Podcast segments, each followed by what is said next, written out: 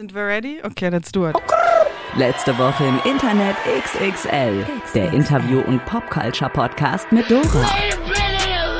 Präsentiert von Granny, der Kreativagentur für Entertainment. You ain't got the answer, Sway. In Berlin geboren und aufgewachsen, mit BlackRock Talk 2017 die erste eigene Online-Talkshow gestartet und seither ist viel in ihrem Leben passiert. Sie ist Moderatorin, Gründerin, Grimme-Preisträgerin, Hello und Humor hat sie auch noch. Und genau das hat sie auch zur Datteltäterin in unserem Favorite Hijab Bay gemacht.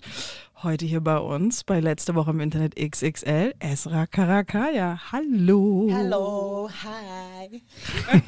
Schön, dass du da bist. Und natürlich ist Dennis auch am Start. Hi. Hi.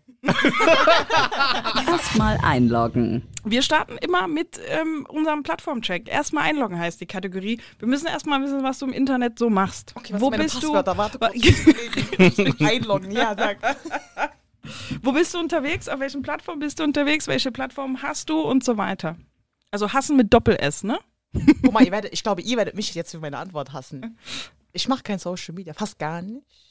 People do it for me. Oh. oh. alright, alright, Shots fired. Alright, cool, guck mal, cool, guck mal, guck mal, ohne Scheiß, okay? Instagram, I know, ich weiß, und mein, unsere Arbeit ist in den Social Media, auf den so Social Media Plattformen.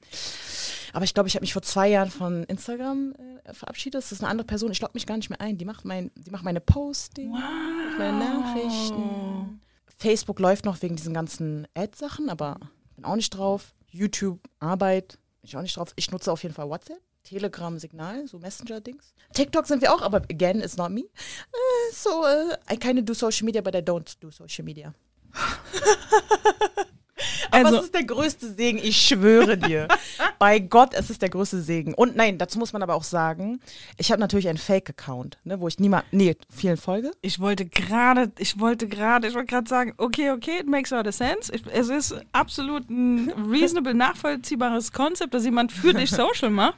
That's fine, it's work.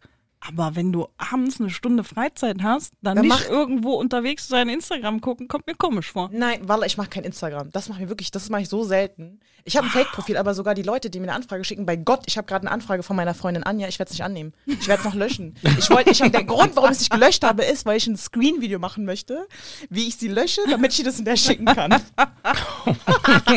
Nein zu Anja.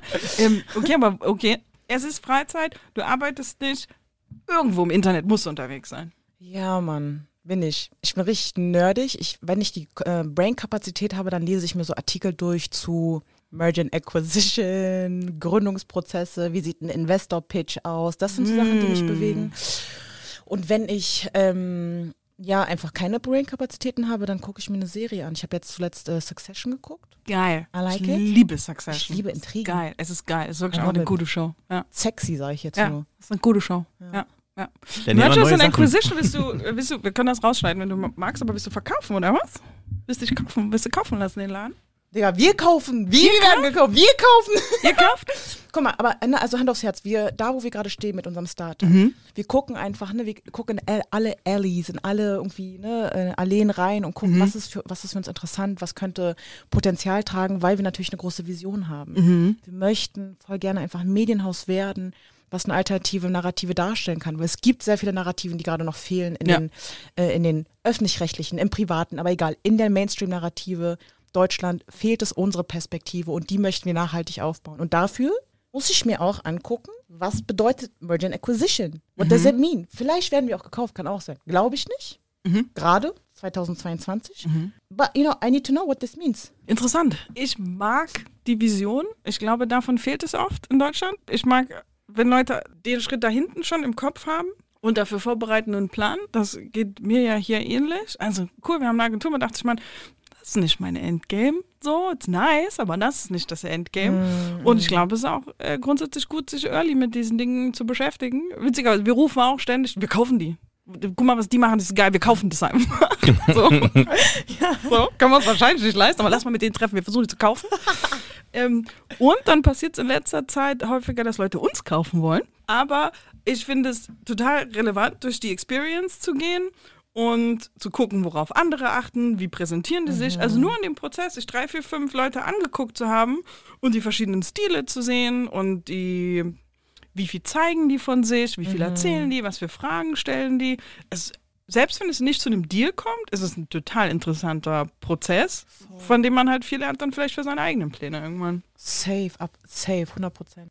Aber lass uns mal ganz kurz gleich die ZuhörerInnen zu Hause mit ins Boot holen. Wie heißt eure Plattform?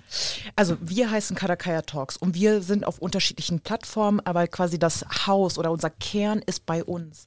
Wir sind quasi die Story, unsere Community und das Team. Und hier bei uns quasi, nur meine Hände sind gerade vor meinem Herzen, hier passieren die Geschichten, ähm, hier wird das Story, hier werden die Geschichten erzählt und hier werden sie verpackt und imaginiert. Und im nächsten Schritt werden sie dann quasi produziert, umgesetzt und dann auf YouTube, Instagram, TikTok etc. veröffentlicht.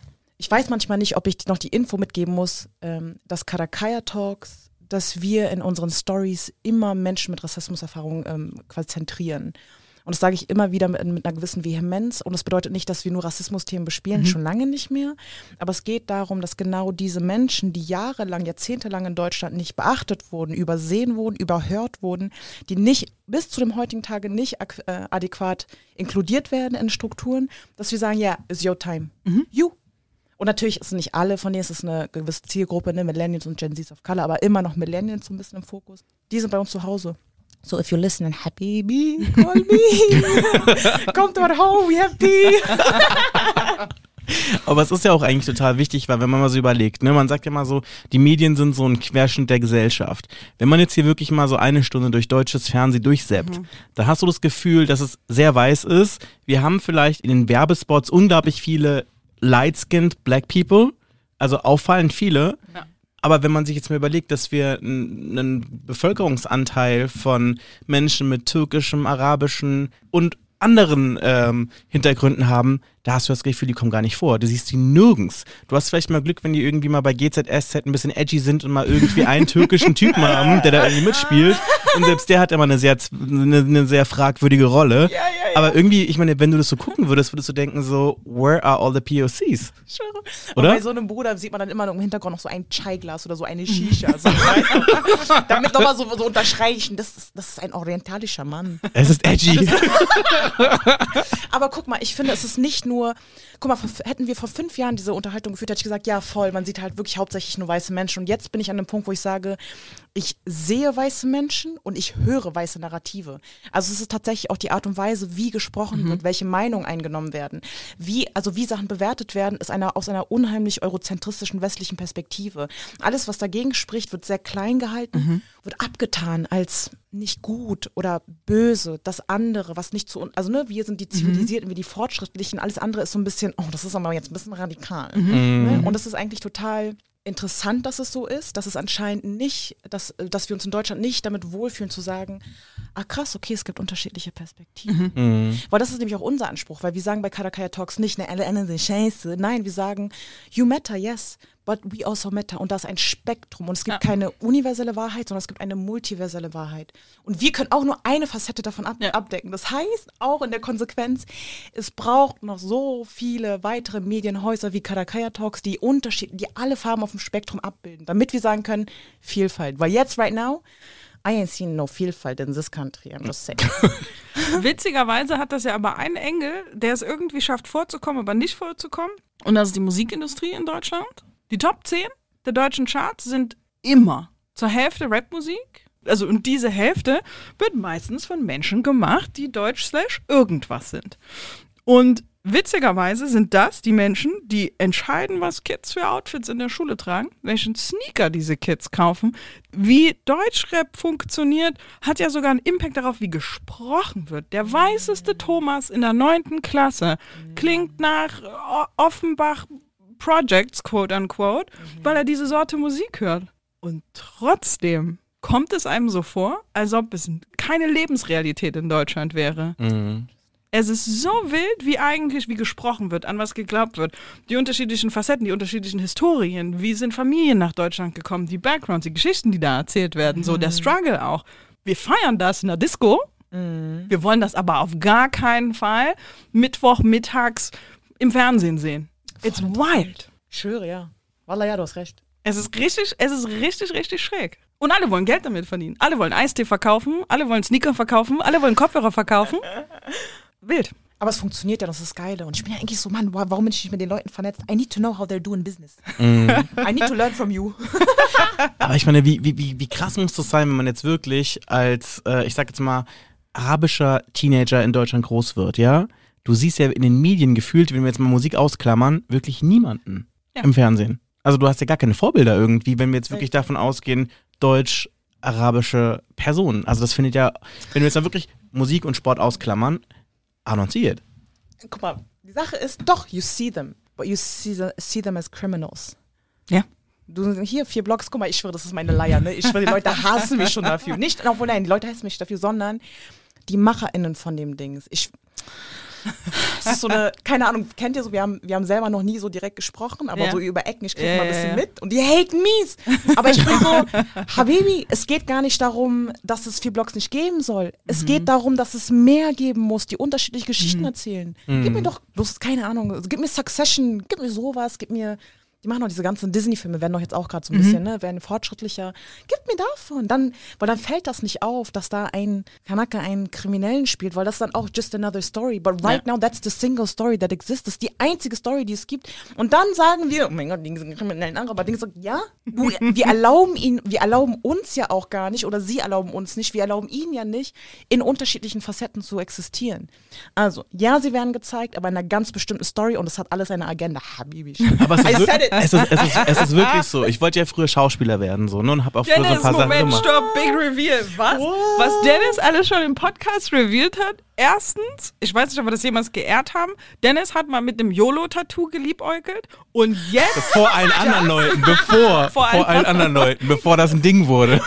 und jetzt das, du wolltest Schauspieler werden? Tell me everything. Ja, ich habe früher relativ viel so geschauspielt und so, eher so Theater und sowas und wollte das auch wirklich studieren und hatte auch äh, meine, ähm, meine Interviews bei den, ähm, ähm, bei den Schauspielschulen. Das Ding ist aber gewesen, dass ich beim Schauspielen als auch beim Modeln früher immer nur für die gleichen Sachen genommen wurde. Es waren immer irgendwelche so Sportsachen, es war immer so Bad Boy, äh, irgendwie so Hip-Hop-mäßig oder wenn es irgendwelche, also ich hatte auch zum Beispiel so eine Nebenrolle im Bushido-Film. Also es war immer sowas, aber es war nie irgendwas anderes. Es waren immer nur so Sachen, irgendwie, es hatte mit Drogen zu tun, mit Unterwelt, mit Musik, mit Sport, so. Aber es war jetzt nichts anderes. Und dann habe ich halt auch zu mir gesagt, so hier in Deutschland und vermutlich auch im restlichen Europa, ähm, und wir sprechen jetzt hier von vor zehn Jahren, äh, wirst du nur auf einen bestimmten Typen besetzt und nicht irgendwie auf was du kannst oder auf irgendwas anderes. Also du, zu dem Zeitpunkt war das ja so, du hast ja noch nicht mal einen schwarzen im Ikea-Katalog gesehen. Ne? Und es war halt immer so, die Rolle, die du bekommst als schwarze Person, da muss es irgendwie zur Rolle, hin, also zur Handlung hinzufügen, dass du eine schwarze Person bist, aber du kannst nicht einfach nur schwarz sein und halt irgendwie vorkommen. Und dann habe ich halt gedacht, so, okay, entweder werde ich halt mein Leben lang nur sowas machen oder darauf warten, dass jetzt der Intendant vom Schauspielhaus in Wuppertal mal irgendwie total freaky drauf ist und Romeo und Julie mit Schwarzen besetzt, so, weißt du? Da habe ich gedacht, so, ja, dafür muss ich nicht Schauspiel studieren. Voll. Ich habe ja voll das Bedürfnis, jetzt so Namen zu droppen, weil ich weiß, dass die gerade in der Filmindustrie unterwegs sind und versuchen, da Wände einzurennen. Jonathan Akins aus Berlin, Mia Spengler in Hamburg oder Hau. Hau, warum kenne ich nicht deinen Nachnamen, Bruder? Ich habe gerade gedacht. Aber auch aus Berlin, die dann Sachen machen, gucken und reingehen in die Strukturen, wirklich versuchen, das umzuwälzen. Und ich glaube, es ist meine Vermutung.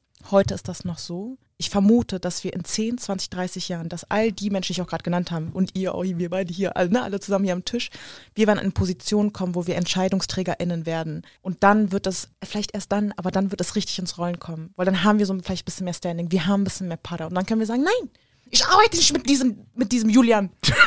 ich will Hammett. Hammett, er ist Bombe, er ist genauso gut qualifiziert. Ja, und jeden dann ist es Fall. eine Prinzipsache. Und dann, ha, keine Ahnung, ich will mich auch nicht so anhören wie diese Leute, die immer sagen, ja, ja, das kommt alles noch. Also Integration ist wirklich nur eine Zeitfrage. und gleichzeitig bin ich so, obviously, die weißen Strukturen, die werden nichts machen, so- solange sie nicht irgendwie was verlieren. Aber ich sehe auch, dass wir kommen, we're coming hard, wir geben miese Klatsche von allen Seiten. Und dann geht es nicht mehr anders. Ja. Und gleichzeitig ist dann auch für mich so ein Reminder von, wir müssen auch, genau wie diese Deutschrap-Leute, checken, wie Business geht. We need to understand. Ideologisch arbeiten oder idealistisch arbeiten ist eine Sache, aber wir müssen pragmatisch ran. Das ist meine Haltung. Tak, tak, tak. Auseinandernehmen. Ja. Ich bring uns mal zurück on track. Du bist vielleicht jetzt nicht so auf Social unterwegs. Deine erste Social Media Plattform, auf der du unterwegs warst. Okay, gilt MSN auch als Social-Media-Plattform? Ich finde ja, irgendjemand hat in der Podcast-Episode seine MSN-Nummer ange oder seine ICQ-Nummer Das ICQ. angegeben. Also ja, auf jeden Fall. Auf jeden Fall. MSN, ansonsten würde ich sagen MySpace. Safe. Aber ich muss auch sagen, MySpace, das waren Zeiten. Ich hab, war auch gar nicht so lange drauf. Kurz danach war, wurde halt auf Facebook äh, eine, wo ich Schüler Ich glaube MySpace. okay, fair enough, fair enough. Guilty Pleasure. Guilty Pleasure. Accounts, auf denen du unterwegs bist oder das Internet, in dem du unterwegs bist, was du aber eigentlich deinen Freunden nicht schickst.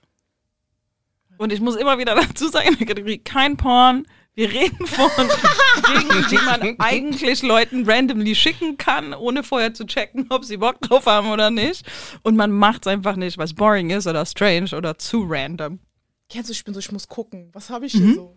Aber es ist voll nerdig schon wieder, ne? Also ich folge so Grafikdesign-Plattformen oder halt so diese 3D-Animation-Sachen und gucke, wie die das so machen und bauen. Also sehr so Videoproduktion oder Videoschulen. Das gucke ich mir voll gerne an. Und schicke ich auch nie rum, weil es interessiert. ist halt so super nerdig. Ja. Und ich mache auch nicht sowas nicht, ne? Ich gucke es mir einfach nur an. Ich bin so, Du wow, kannst das gar nicht? ich kann das gar nicht. Ach so. Ich kann schneiden, aber mittlerweile schneide ich ja auch gar nicht mehr. Ist ja, Ja. auch outgesourced quasi. Ja. Es ist einfach nur so, wow, das ist possible.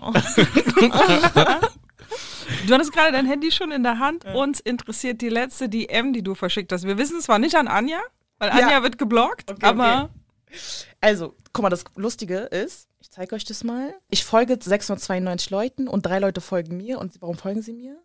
Sind das Bots oder echte Leute? Wer bist du? Wer ist diese Person? Oh, shit, okay, okay, okay.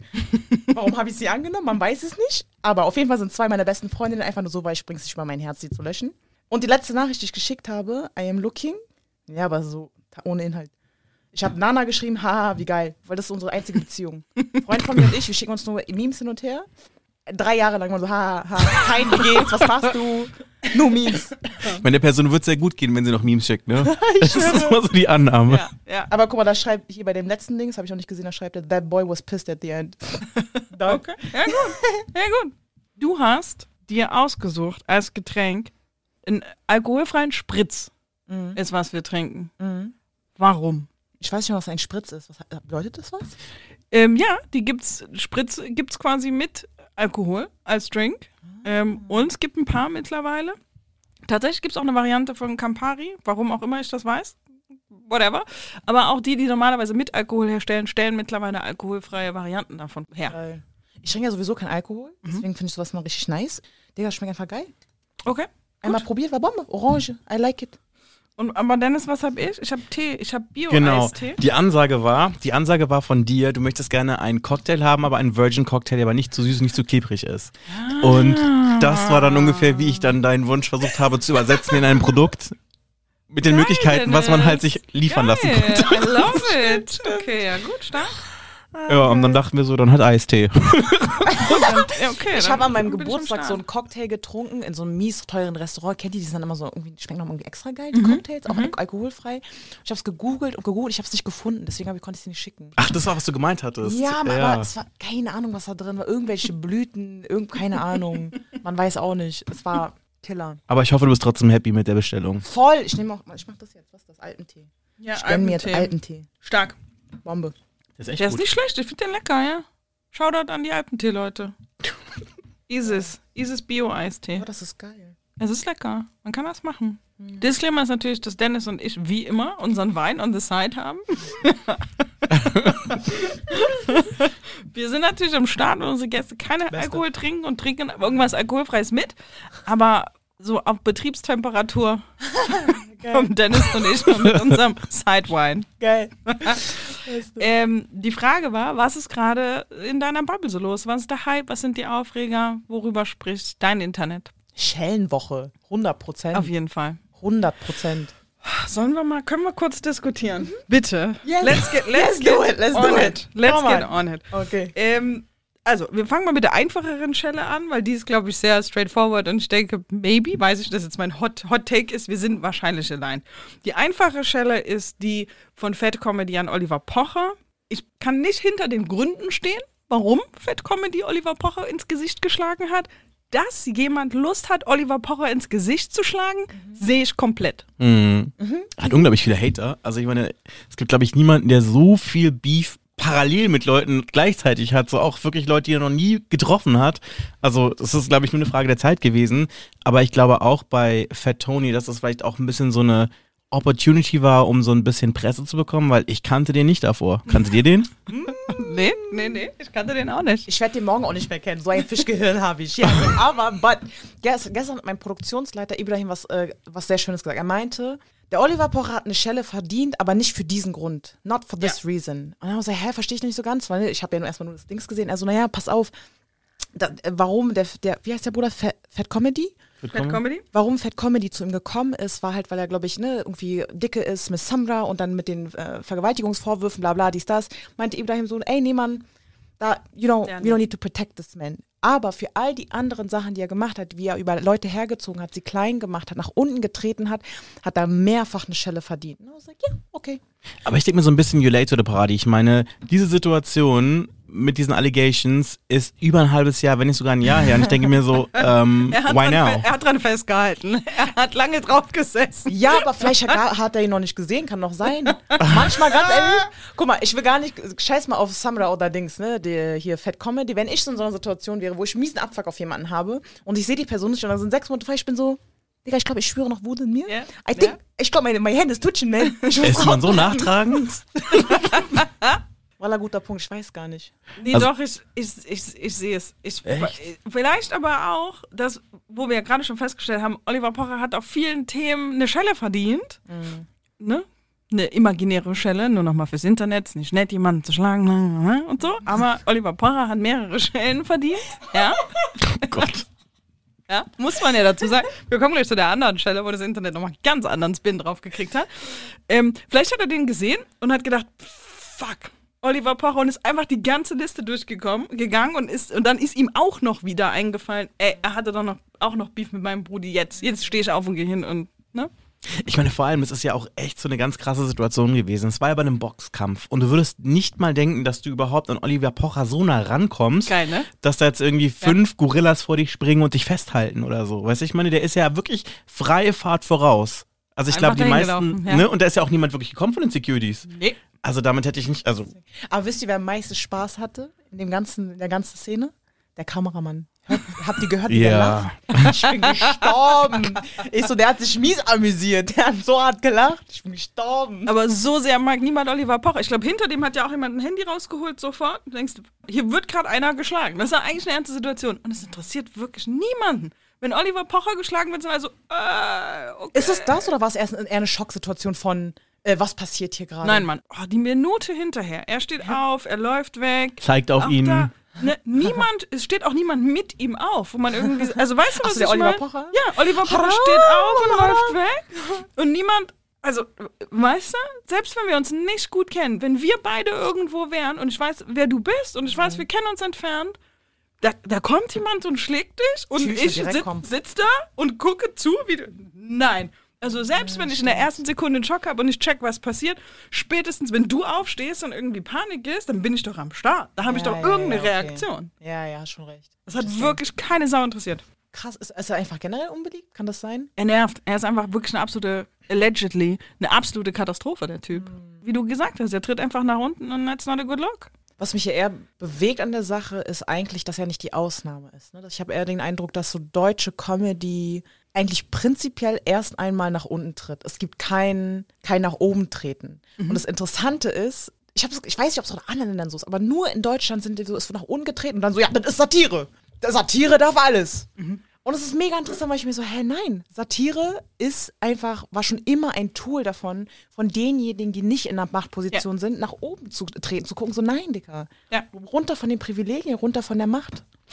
Kommen wir zur zweiten Schelle. Die zweite Schelle ist die, die Will Smith Chris Rock gegeben hat bei den Oscars.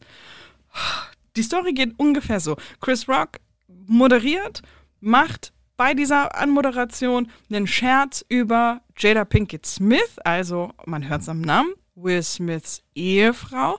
Der macht einen Scherz über ihre Optik, aber ihre Optik hat damit zu tun, dass sie eine Krankheit hat, die sie vor kurzem dann auch public gemacht hat und alle wissen, warum Jada Pinkett Smith zum Beispiel eine Glatze hat. Erst lacht er, sie rollt mit den Augen, es vergehen irgendwie, ich weiß nicht genau, wie viel Zeit vergeht, man kennt ja irgendwie nur die Ausschnitte im Internet und die Version, die in den USA ausgestrahlt wurde, ist ja irgendwie auch edited. Und dann steht Will in aller Seelenruhe auf, läuft zu Chris Rock, schlägt ihn wirklich mit viel Energie, schlägt ihn ins Gesicht, setzt sich wieder hin. Chris Rock nimmt's relativ locker, er überspielt so ein bisschen, antwortet irgendwas und dann ruft Will Smith ihm, glaube ich, zweimal zu, red nicht über meine Frau. Das ist jetzt die Censored Version von dem, was er gesagt hat.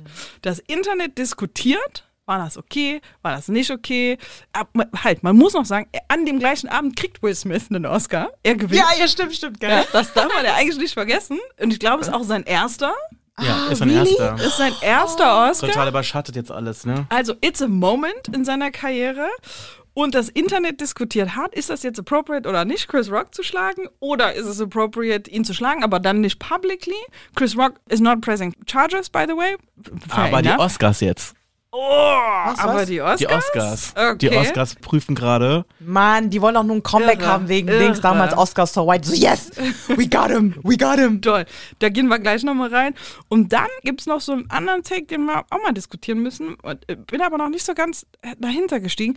Es gibt so eine Bubble im Internet, die fast sagt, it's a black thing, aber nicht in a negative way, sondern die sagen, wir wollen mit unseren weißen Kollegen und Kolleginnen und Freundinnen und Freundinnen nicht darüber reden. We keep it in the family. Wir, haben, wir wollen das nicht mit euch. Wer auch immer das ist, wir wollen das nicht mit euch diskutieren, wir wollen euch nicht erklären, warum Black Twitter zum Beispiel findet, dass es eigentlich okay ist, dass Will Chris Rock geschlagen hat. Fangen wir an bei den Basics. Typ macht sich über Ehefrau lustig, hat der eine Schelle verdient oder nicht? Guck mal, es gibt immer Layers, aber von meiner Haltung her, ich schwöre, er hat verdient. Ganz ehrlich, ja, okay, wir sehen, wir markieren das, was Will Smith gemacht hat, als, äh, als äh, violent, als gewalttätig. Ich bin mir so, ja, der Bruder, was er davor gesagt hat, war auch gewaltvoll. Das war auch, es war äh, Ableismus. Der hat sich über eine Person lustig gemacht, die eine Krankheit hat. Wer bist du? Hast, du bist ein Pro-Dick, hast du kein anderes Thema gefunden? Ja. Nix, nothing? Was, was, was kickst du nach unten wieder? Kick doch nach oben. Zumal auch, natürlich in mein, in mein Fake-Profil von Instagram, I have seen this one snippet. Und da stand einfach nur, just to give you some context about Chris Rock, ich habe seinen Namen vergessen, Chris Rock. Der hat 2016, ne, als äh, Jada Pinkett Smith die Oscars boykottiert hat unter dem Hashtag Oscars so white, hat er sich in, auf der Bühne auch in der Moderation eigentlich darüber lustig gemacht und meinte so, Jada Pinkett Smith not coming to the Oscars is something like me, was wie, me not wearing Rihanna's new panties for women. I wasn't invited. Something, bla bla, irgendwie so ein Ding. okay. Und es ist halt so, bruv, sei doch einfach leise. Oder wo du, musstest du das gerade sagen? Bist du auch in einer Abhängigkeit? Weißt du, dann bin ich auch so, okay, vielleicht bin ich auch zu schnell im Verurteilen.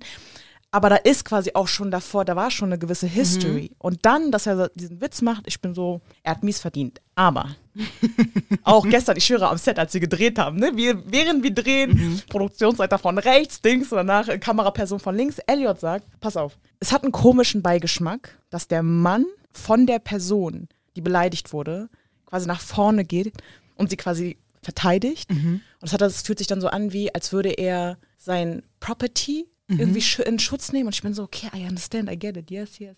Ich fände sogar richtig geiler, viel, viel geiler, wenn Jada selber gegangen wäre. Stellt euch mal vor, da!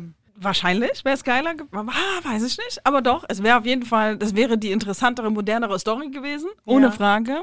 Wo ist Dennis? Hat Chris Rock erstmal grundsätzlich Baseline, egal jetzt erstmal in welchem Forum, eine Schelle verdient?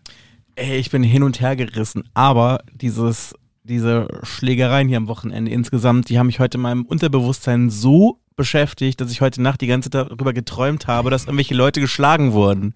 Das ist, weiß ich doch, ich bin heute Morgen aufgewacht und dachte mir so, es sind ganz schön viele Ohrfeigen geflogen in meinen Träumen. Ich weiß auch gar nicht mehr warum, aber daran erinnere ich mich noch. Ähm, ich weiß tatsächlich echt nicht, wie ich dazu stehen soll. Ich kann es auf der einen Seite verstehen, denke mir so, mein Gott, äh, es ist halt eine Ohrfeige gewesen. Es ist jetzt nicht, dass er ihn jetzt irgendwie niedergestreckt hätte. Aber auf der anderen Seite denke ich mir halt auch so, das ist dein erster Oscar, Junge. Du repräsentest, es ist auch irgendwie eine Rolle, wo du eine Person porträtierst, die es wirklich gegeben hat. So, du ruinierst deine fünf Minuten gerade so, ne? Wen hat er porträtiert? den Vater von den Williams-Schwestern. Und äh, der hat ja auch schon gesagt, dass er das Kacke fand so.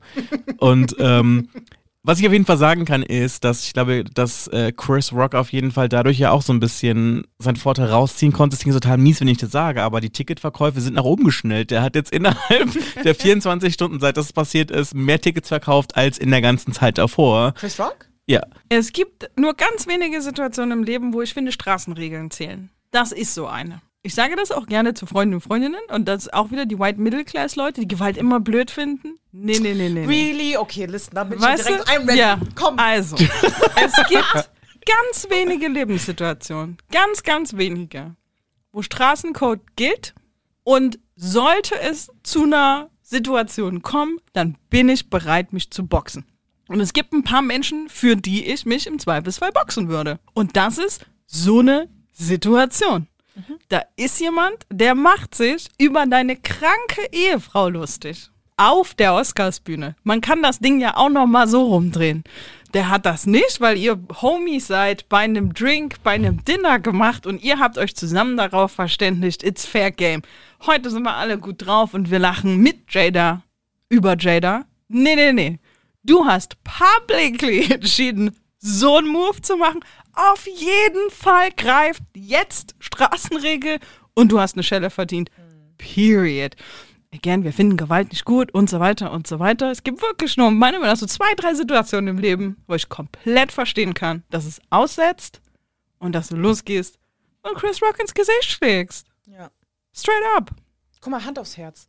Als ich aufgewachsen bin, war das auch immer so dieser Grundsatz von wegen, weil Gewalt ist keine Lösung, bla bla dies, das. Wenn jetzt eine Person zu mir kommt und sagt, Gewalt ist keine Lösung, dann werde ich die erste Frage stellen, wie oft dieses Jahr bist du auf die Straße gegangen und hast dich gegen Unterdrückungssysteme eingesetzt, die gewaltvoll sind. Hast du es jeden Tag gemacht, dann, okay, let's talk. Lass uns reden, ich bin neugierig.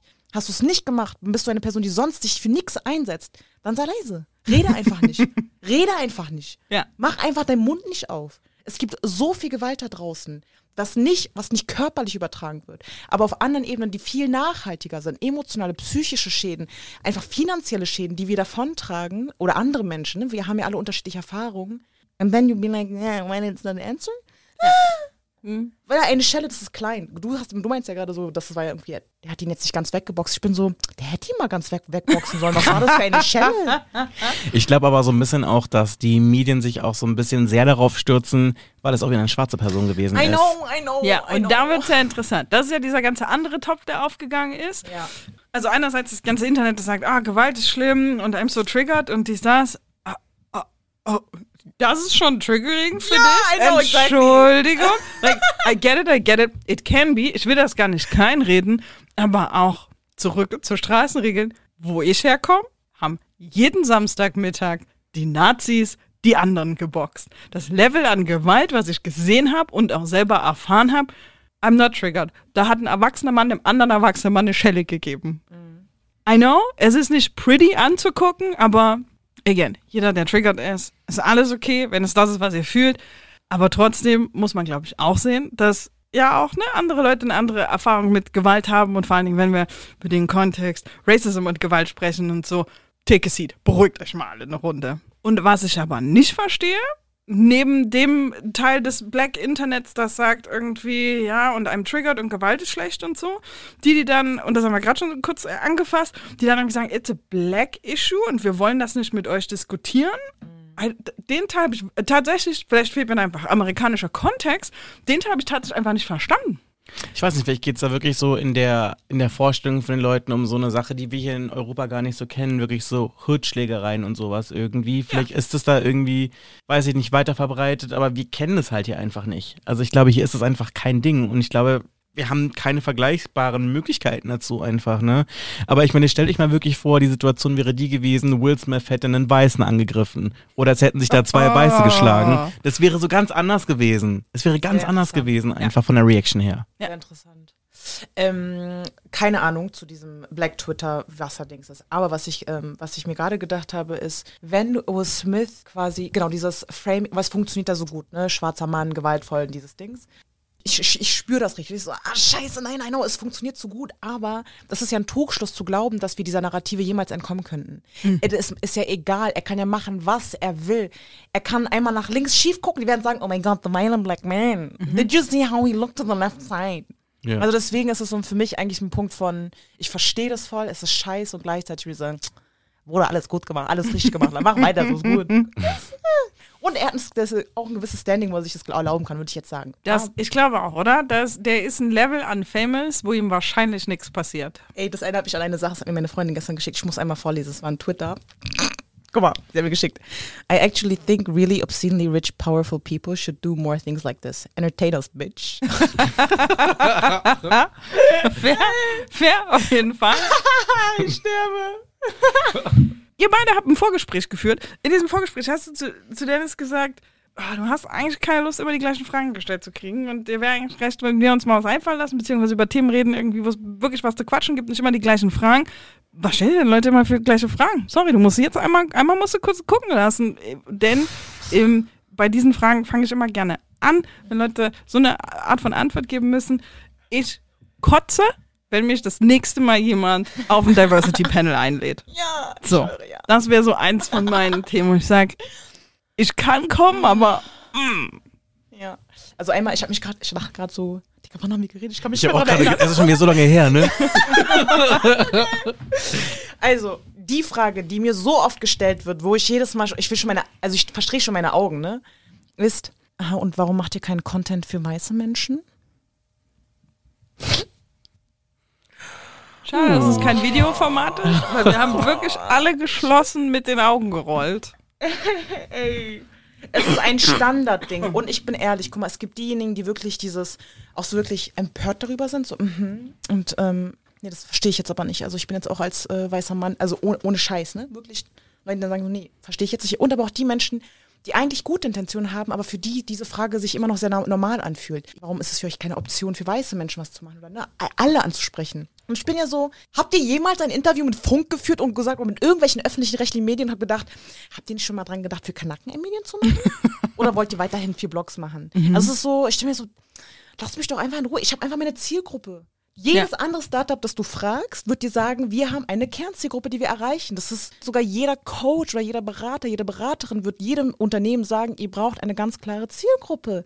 Was, der wird niemals sagen, mach mal hier, versuch mal alle bitte zu erreichen. Also nur dann kriege ich manchmal, vielleicht ist es auch nicht so gemeint, aber es löst einfach ganz viele Fragen in mir auf oder so Erinnerungen. Ich bin so, oh, mein Gott, jetzt wieder dieser Auftrag. Ich muss alle Probleme lösen. Ich muss für alle Medien machen. Nee, nee, nee, nee. Ich bin so, lass mich in Ruhe. I don't wanna do it.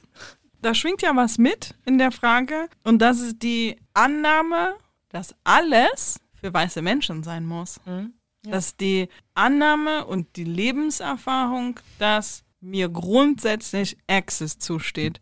Ich kenne die Experience nicht, dass ich in irgendeinem Space nicht rein darf, nicht stattfinden darf, vielleicht mein Verhalten anpassen muss, um dabei zu sein, meine Haare, meine Outfits, wie ich rede, all diese Dinge. Das hat ja, und ich- wahrscheinlich ist es bei vielen Menschen einfach ein Blindspot, so, denen ist gar nicht klar, Ja. was sie da eigentlich sagen. Du fühlst es nur in dem Moment, denkst, hör, aber mach mal was für weiße Menschen. Ja. Warum sprechen die mich nicht an?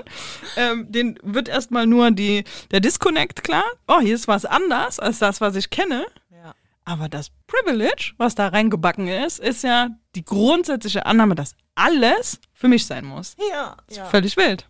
Bestimmt ein schönes Leben. Ich schwöre, stellt euch einfach vor, alles ist für euch gemacht. Beste.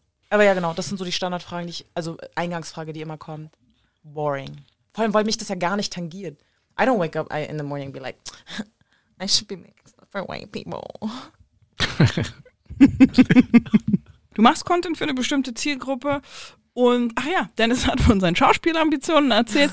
Warum ist es wichtig, für diese Zielgruppe Content zu machen? Und auch, vielleicht ist es gar nicht wichtig, vielleicht ist es einfach nur amazing und eine Opportunity und ein gutes Business. That's also fine. Aber was ist der Treiber? Also ich glaube, ich sehe da zwei Ebenen. Ne? Also ich glaube, ich habe damals angefangen aus dem gesellschaftlichen, aus einer gesellscha gesellschaftlichen Motivation, dieses, ey, ich, ich will einfach auch mehr Inhalte haben. Ich will einfach Sachen mir angucken können, die mich bewegen, die mich interessieren. Ich will meine Auswahl haben, so wie jede andere weiße Person das auch für sich hat. Für mich kommt das ganz oft nicht in Frage. Vor allem, wenn man dann anfängt, so rassismuskritischer irgendwie über Sachen zu denken oder dekolonialer Sachen zu verstehen, dann ist so, sorry, ich kann mir kein Blocks mehr geben. Das ist kein Entertainment. Das ist für mich, jede einzelne Sekunde davon ist für mich eine Beleidigung. Das heißt also, es war so ein gesellschaftliches Ding von, wir brauchen viel mehr Sachen. Und es war ganz süß und prätentiös und auch richtig. Die Naivität damals, die, mit der wir gestartet haben, war genau richtig. Bombendings. Jetzt ist es, glaube ich, eher ein, es ist eher tatsächlich eine unternehmerische Frage. Ist da ein Bedürfnis? Und wir vermuten ja. Da ist ein Bedürfnis in dieser spezifischen Zielgruppe. Ne? Und wir sagen, Millennials of Color ist auch schon sehr weit gefasst. Ne? Und auch Gen Zs of Color. Wir haben natürlich so ein bisschen diese, ah, die Freiheit zu gucken, dass wir irgendwie noch zielgruppenspezifischer Content raushauen. Zum Beispiel das engste, spitzeste, was wir haben, sind Hijabis in Berlin zum Beispiel, dass wir gucken, was können wir genau denen geben. Wir testen, wir finden heraus, was willst du? Brauchst du etwas? Gibt es etwas, was du noch nicht hast, wofür du zahlen würdest? Business, Standard-Business, wir gucken, was sie brauchen, wir geben die. Wenn Ja. du nicht brauchst, wir machen nicht.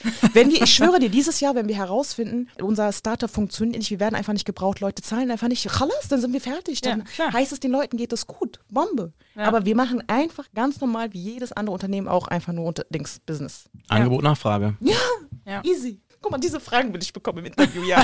Gib mir noch diese Fragen.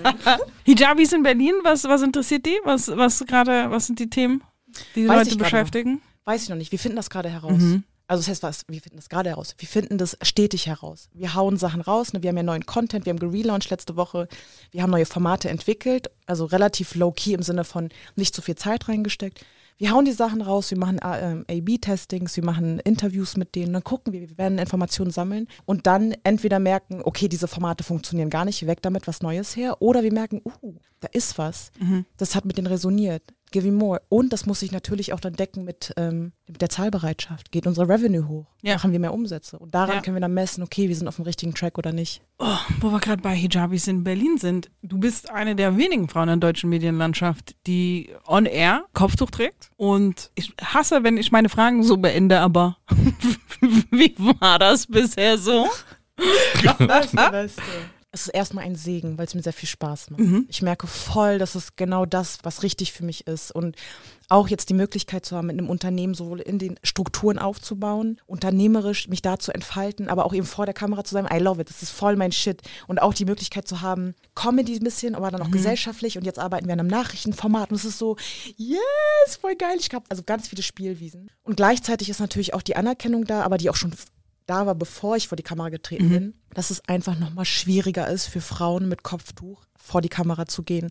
Egal, was ich sage, ich befinde mich eigentlich immer in einem Kreuzfeuer und aus unterschiedlichen Ecken. Und ich weiß nicht bei besten Willen, ob das wirklich für Menschen auch gilt, für weiße Frauen. Für heterosexuelle weiße Frauen, ich weiß wirklich nicht, ob, das, ob sie die gleiche Erfahrung machen. Ich vermute sehr stark nein.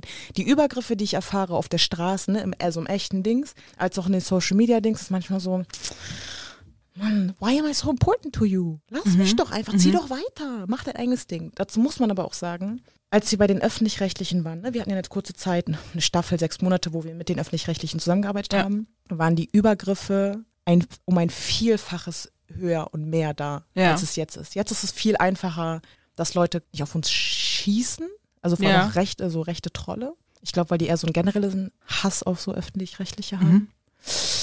Ähm, ich sag mal so, für mich war es ein Segen bisher, weil ich immer und immer in der Lage war, Sachen zu verarbeiten. Ich habe ein starkes Netzwerk, ich habe Freundinnen und Freunde, die mich auffangen, die mich stärken, die mich nach vorne drücken. Und gleichzeitig weiß ich auch, dass da andere Herausforderungen da sind. Und jede Person, die jetzt gerade zuhört und weiß, da ist eine Hijabe, sie will vor die Kamera gehen, ich bin so, sie soll mir schreiben, ich gebe ihr direkt von vornherein Tipps. Und auch der Grund, warum ich keine eigenen Social-Media-Kanäle habe, ist, um mich zu schützen. Ja. Das war der ursprüngliche Gedanke. Nicht, ich bin auch nicht so der Posting-Typ, der sagt so, hier, Stuffy me, Stuffy hier, so. Aber ich habe seit Tag eins, seitdem wir BlackRock Talk haben, ähm, guck mal, das sind jetzt dreieinhalb Jahre her, ich habe noch nie meine Kommentare gelesen, die Kommentarspalte, weil ich weiß, was es bedeutet. Good for you. Ja. Ich kann es mir nicht leisten, als eine der wenigen Frauen mit Kopftuch, mich so runterziehen zu lassen, dass Ja. ich dann sage, scheiße, ich glaube, ich kann es nicht mehr tragen. It's not a fucking option. Ja. I need to continue and Ja. I want to have fun. Und ich kann nur Fun haben, wenn ich nicht auf die Kommentarspalte achte. Das heißt nicht, dass ich kein Feedback nicht mehr an, annehme, Ja. aber von den Menschen, die mettern. Das heißt, die Menschen, die zahlen, unsere Mitglieder, unsere Community, unsere KT-Fam. Von denen natürlich, mit denen rede ich. Sag. Gib mir Feedback. Alle anderen, move along. Not today. Ja, interesting.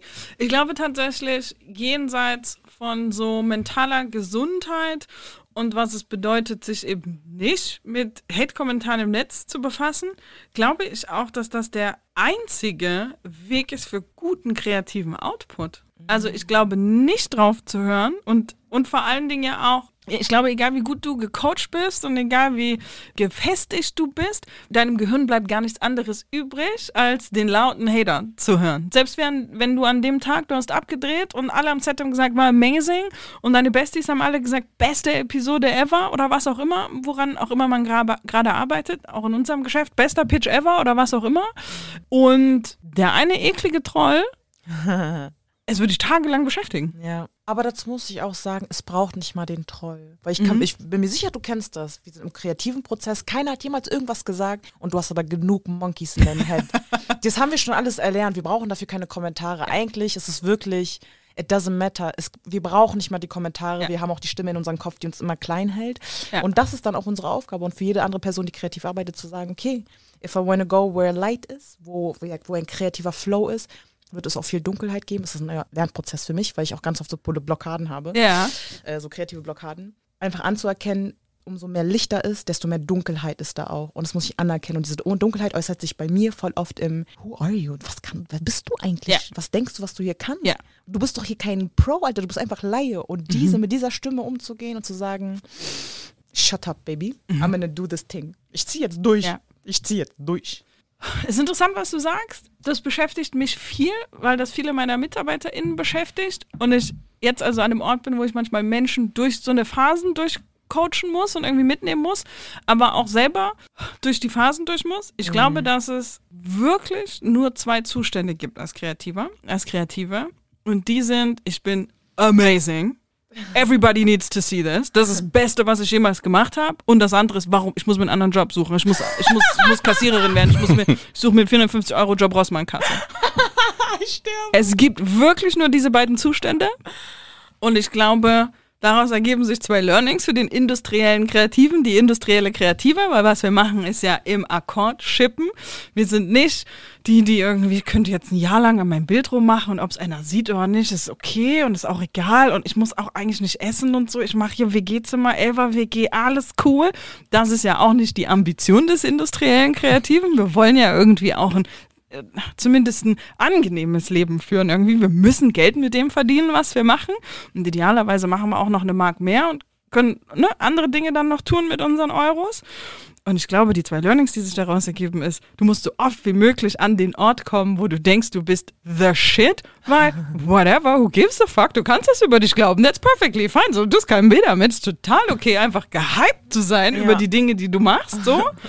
Und das andere Learning ist, du bist trotzdem jemand, wenn du nicht schippst. Die schwierigste Phase für mich war zwischen zwei Jobs, war ultra ausgebrannt, ultra depressed. Ich hatte einfach keine Ideen. Wer bin ich denn ohne Ideen? Das ist, wo meine Euros herkommen. Who am I, wenn ich nicht shippen kann? Who am I, wenn ich nicht die coolste Idee im Raum habe? Und die Antwort ist immer noch ich. Aber quite the process. Ja, es ist die Zusammenfassung von irgendwie vielen Jahren und ganz besonders irgendwie sehr dunklen Monaten dazwischen drin. Doesn't fucking matter. Wir machen Sachen, die Leute im Internet angucken und hoffentlich ein bisschen lachen und ein bisschen weinen und ihren Freunden schicken. That's great. Wir machen oft Sachen, die Menschen was bedeuten. Das ist ja die Währung. So, das ist ja, warum ich antrete und ich bin mir sicher, das geht dir ähnlich. So, es ist nicht, wie viele Millionen Views und es ist nicht, wie viele Kommentare. Es ist der eine Kommentar, wo jemand schreibt, fuck, ich habe heute mich das erste Mal im Internet gesehen. Oder, oh, niemand hat dieses Jahr eine Transperson gecastet. Oder, Mann, ich sehe nie eine Frau mit Kopftuch, die zu was anderem befragt wird, als wie es ist, eine Frau mit Kopftuch zu sein. Ich fühle hier was. Das ist, warum ich antrete. Aber ich bin trotzdem was wert, wenn mir nichts einfällt heute.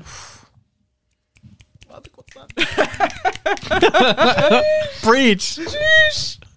Aber ja, it's quite the process, auf jeden Fall. Das lässt sich auch nicht von der Hand weisen. Das ist ja auch was, das fühlt sich ja gut an, erfolgreich zu sein. Ne? Es wäre ja auch gelogen, dass man, wenn man nicht, dass man es nicht irgendwie fühlt und es keine negative Experience wäre, eben, wenn man irgendwie nicht shippen kann oder wenn man denkt, man hat eine gute Idee und sie floppt und so. Das ist ja trotzdem irgendwie real, so. Aber ich glaube, es ist gar nicht das sich gut fühlen, wenn, wenn man erfolgreich ist, sondern es ist eigentlich eher die Anerkennung, dass Erfolg haben eigentlich wie anders, anders verstanden werden muss.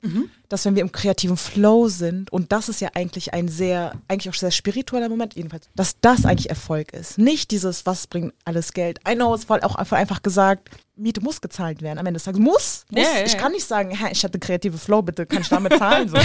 Completely I understand. Ja. Aber am Ende des Tages, wie wir Erfolg definieren, gehe ich voll mit. Ich bin, wir sind was wert, wir sind einzigartig, auch wenn wir nichts gemacht haben. Einfach, weil wir sind. Ja. Einfach, weil wir kreiert wurden. Chalas. Hätte ich, Ja. boah, die, oh mein Gott, I need to about this thing. These.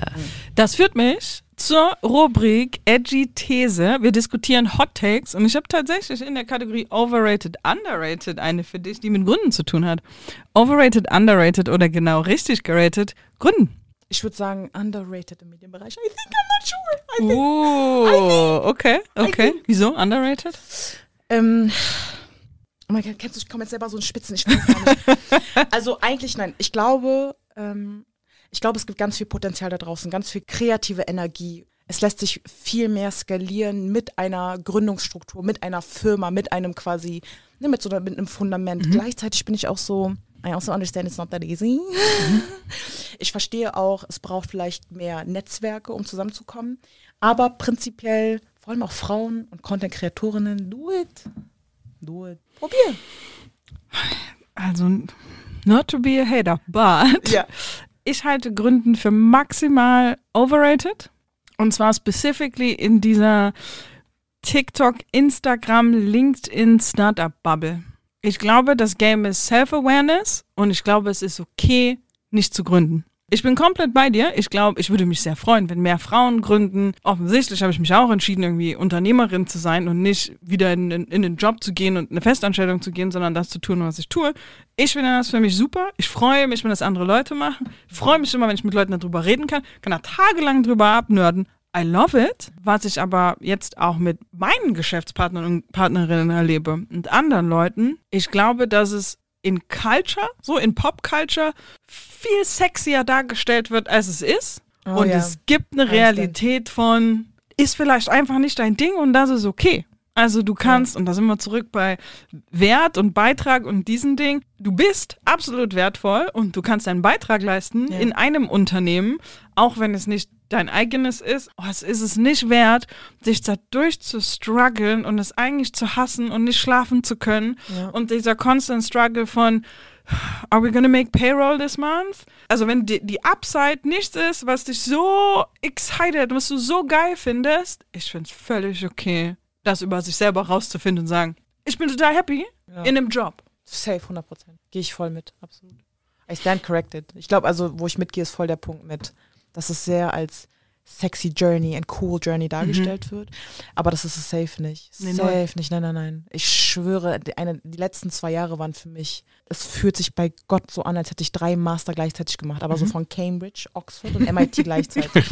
Ja. Auf einem anderen wurde ich getriezt.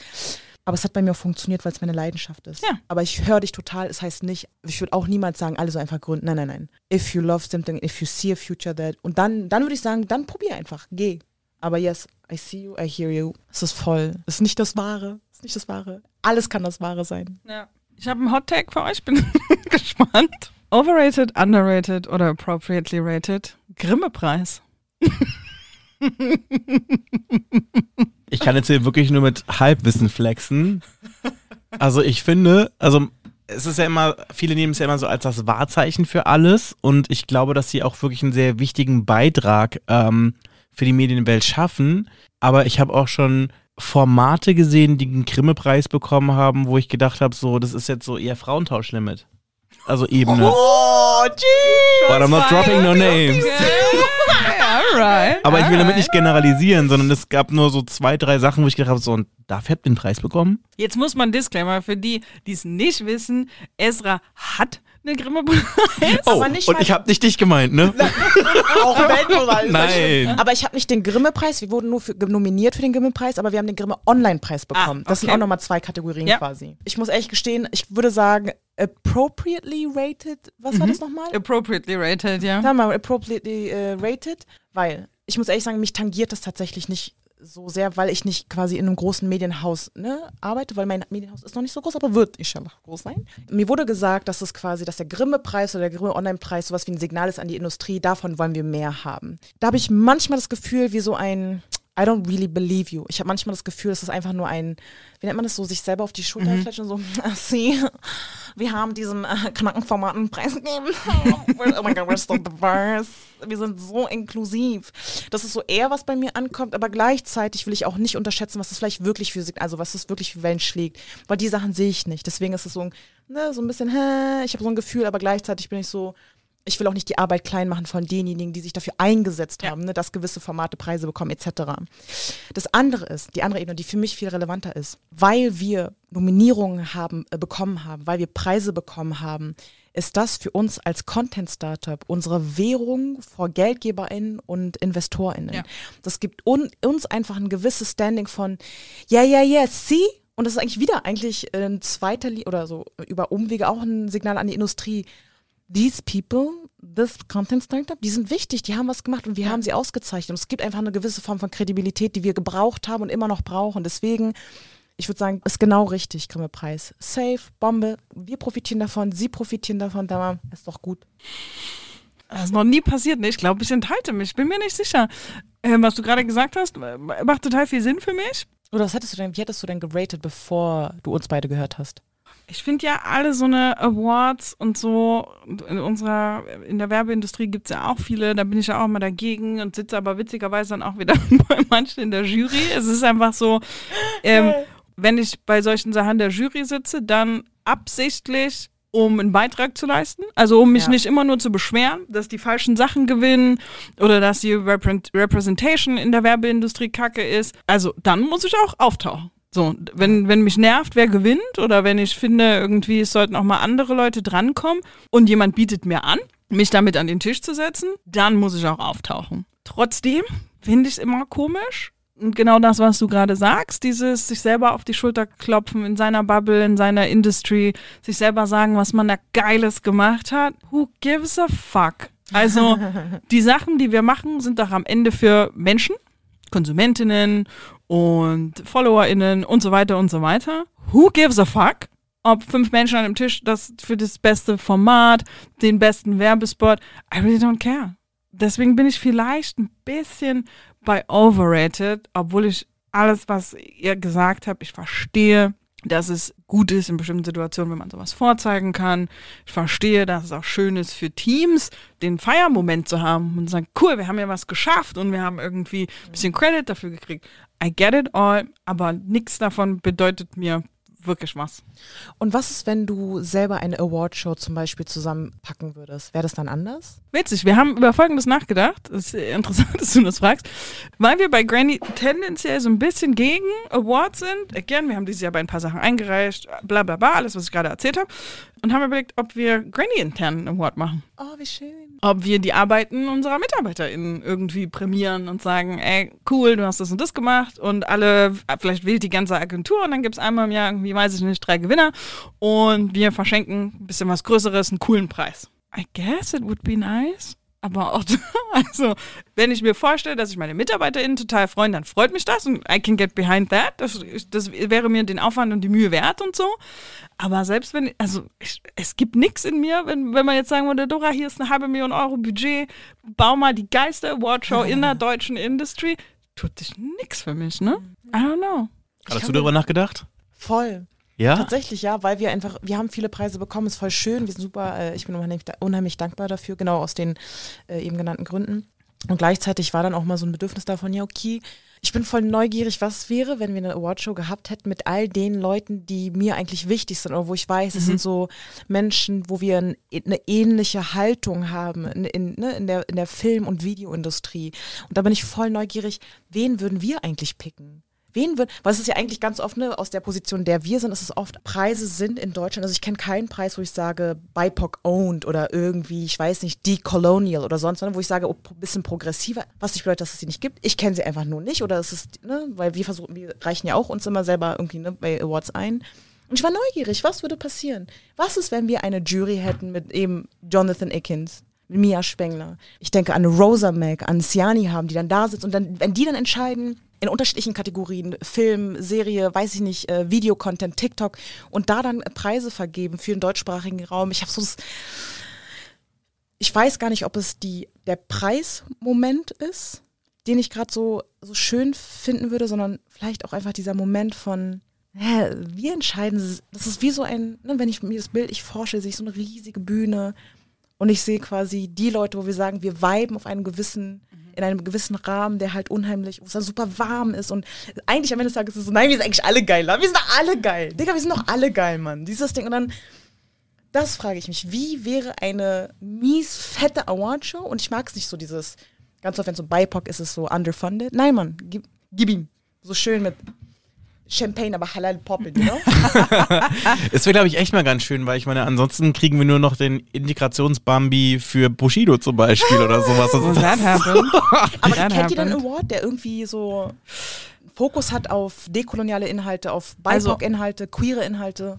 Also erstmal, alles, was du gerade gesagt hast, it sounds quite romantic. Wenn es passieren sollte, bin ich dabei. Ja, ich supporte das. Ich gebe gerne meine Zeit und meinen Effort. It sounds very, very nice. Aber wirklich nur wegen der Party.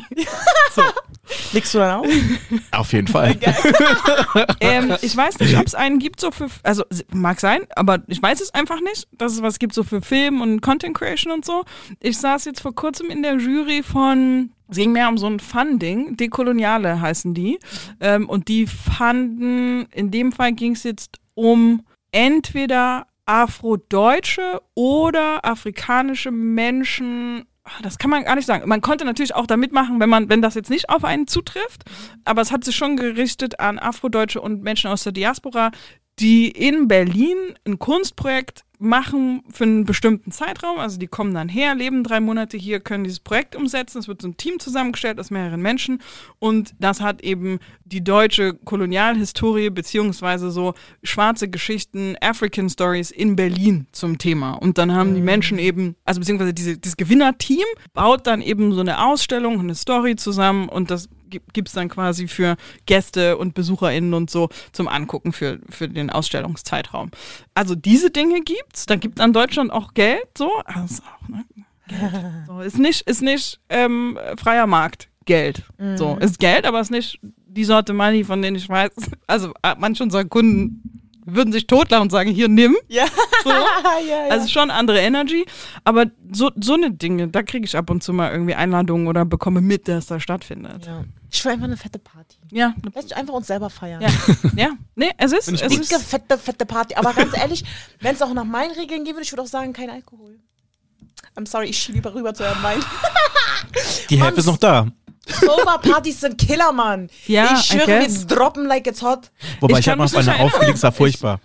Ich, ich habe mal auf einem Sober Rave aufgelegt und ich fand's schlimm. Wirklich? Ich fand's richtig schlimm, weil ähm, war von einem Alkoholhersteller und die hatten irgendwie eine Party, ein Partykonzept gehabt und das hatten die mit einem sehr coolen, äh, wie soll ich sagen, mit einem sehr coolen Team gemacht und die haben dann halt gesagt, so, okay, wir lassen uns nicht kaufen, machen einen Sober Rave da draus. Und das war dann zwar schön, weil dann halt meine ganzen Freunde, die bei den Ace Ace sind, kommen konnten, aber ich habe mich super unwohl gefühlt, weil ich wusste so, wenn ich jetzt verkacke so, weil ich finde, ich, ich lege angetrunken besser auf als nüchtern, finde ich jedenfalls.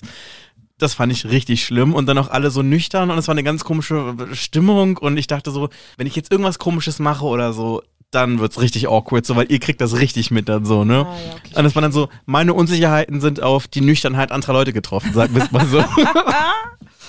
Ich habe erst mit 30 angefangen zu trinken und habe also viele Partys in meinem Leben bestritten, nüchtern. Mhm. Ich sehe wirklich keinen Anlass zurückzugehen zu diesem Wirklich, Zustand. Wirklich ehrlich. Aber Dann also okay. es war alles völlig okay für mich bis dahin und ich habe deswegen auch viel Empathie für Menschen, die nicht trinken und diesen ganzen shady Shit von mein Favorite, den ich bekommen habe, war mal das ganz schön undeutsch, Was ist ganz schön undeutsch. nicht zu trinken. Oh, Irgend so, weißt du, so 50. Geburtstag von irgendeinem Onkel von irgendwem? Wie, die trinkt nicht. Wie, jetzt gibt der ein Bier? Wie, aber das ist ganz schön undeutsch, das brauchen wir hier nicht. Oh, das ist ganz schön übergriffig. das ist ganz schön übergriffig. Also ich habe viel Empathie für diese Choices. Ich möchte aber meine Choice auf gar keinen Fall rückgängig machen. Ich bin einfach ähm, äh, tatsächlich socially so awkward und angespannt in solchen Situationen. Wirklich? Ich glaube, die meisten Social Interactions, eine gute Party, auf der Musik läuft, die ich mag, Ja. I'm good. Da bin ich perfectly fine. Da muss ich tatsächlich, da finde ich das auch ganz schlimm, wenn Leute mit mir quatschen wollen. Ja. I came to dance, not to socialize. Alles cool. Aber tatsächlich, gerade so Business-Dinner, oh mein Gott, was für Leute man manchmal essen muss, ist viel besser mit einem Glas Rotwein drin. Aber ist weißt, einfach du, so. weißt du noch, was dein erster Drink war, den du getrunken hast? Yes, es war ein Rotwein, ein italienischer Nero d'Avola. Und war das dann so zufällig gewählt oder Nein, war it das was the geplant? fucking moment. Ich bin so lange schwanger gegangen mit der Idee. Das war schon sehr deliberate, dass es jetzt soweit ist. Ich lasse so ein paar Altlasten hinter mir und kann Alkohol konsumieren, weil ich Lust drauf habe und muss. Das heißt nicht, dass ich immer shitfaced bin, sondern es gibt auch irgendwie was dazwischen. Ja. So. Ähm, ja, that's me. Deswegen ähm, bin völlig okay, wenn wir 50-50. Ich bin auch so. Vielleicht lass uns die Gäste so aussuchen. Lass uns die Hälfte Aha. der Gäste machen Beste. sober und die andere Hälfte trinken und dann haben wir einen guten Mix. Musings zum Schluss. Erstens. Gibt's einen Account oder ein Rabbit Hole, das du äh, den Zuhörern und Zuhörerinnen empfehlen möchtest? Gibt's was, wo du sagst, und jetzt mal gar nicht in deinem Kosmos, da kommen wir gleich dazu, sondern einfach jemanden, den du feierst, einen Account, wo du sagen willst, guck da unbedingt hin? Guck mal, kennst du, ich würde jetzt was sagen, dann gehe ich nach Hause, ich bin so, scheiße, ich, hab, ich Ja. hätte mal die und die nennen sollen. Egal, it is what it is, okay? Ist Okay. it is what it is. Äh, den Account, wo ich sage, da, da kommt mal gute, einfach gute, bisschen Laughing-Content, ist Yalla Let's Talk. Okay. Okay, ich bin raus, ich hab's geschafft. nee, fast, fast, fast. Und was gibt's da, und was gibt's da zu sehen?